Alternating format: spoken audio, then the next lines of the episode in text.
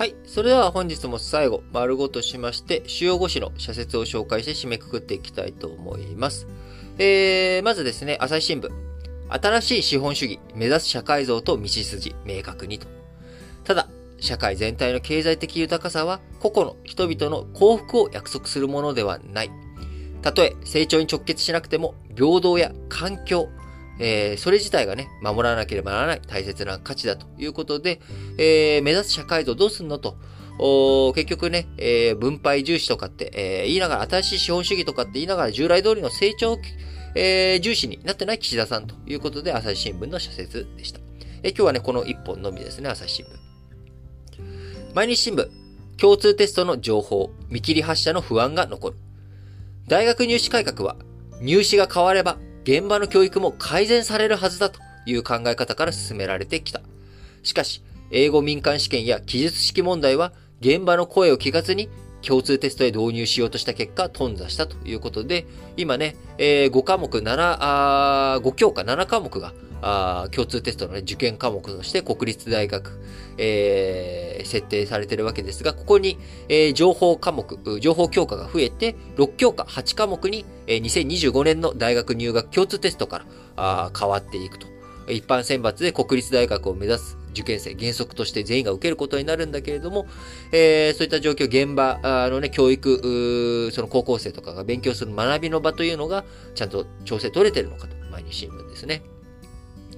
えー、毎日新聞もう一本は、東京離れ減少。東京離れ減少ですね。えー、減少が、あの、ディクラインス、減る方のあれに聞こえるかもしれませんけど、フェノメノンの方ですね。東京離れ、東京離れ減少、え、コロナ後も定着させたい。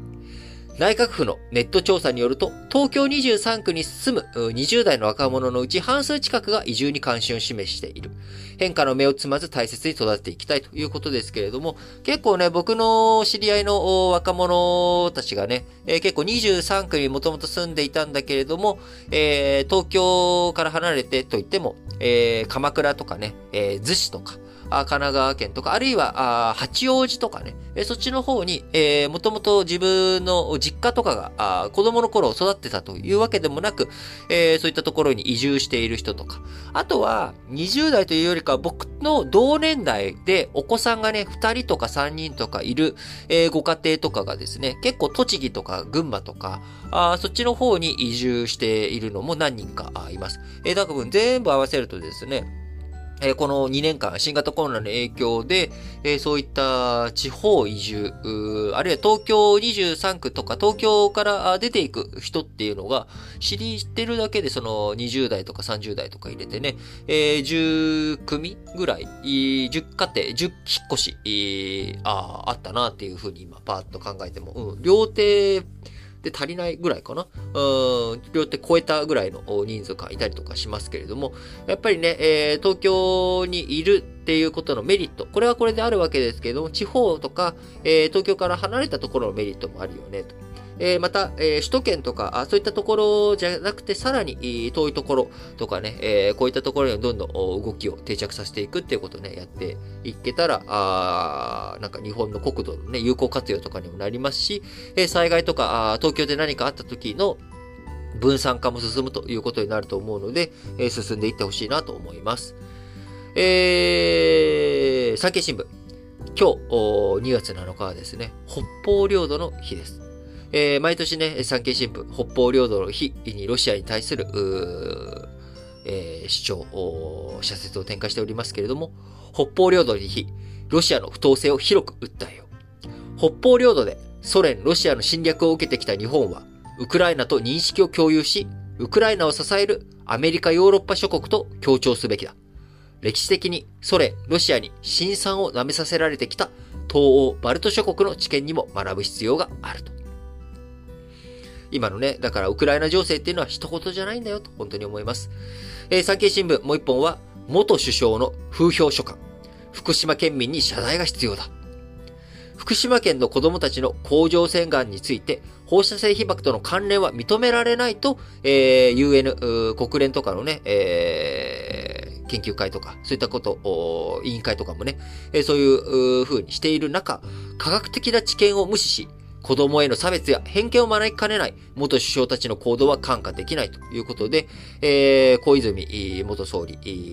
菅、えー、直人元総理、えー、鳩山幸夫さん、あと、誰だっけ、えー、村山富一さん、えー、あと、あれ、あともう一人誰だ？ああ、細川さんだ。えー、細川森弘さんと。えー、このね、元5人の首相、不評、首相、あのね、甲状腺があの因果関係ないというふうに、関連ね、認められないというふうに言われている中、あそういった風評被害をもたらすような書簡を出したことについて、えー、ね、改めて、どう考えているのかっていうことをね、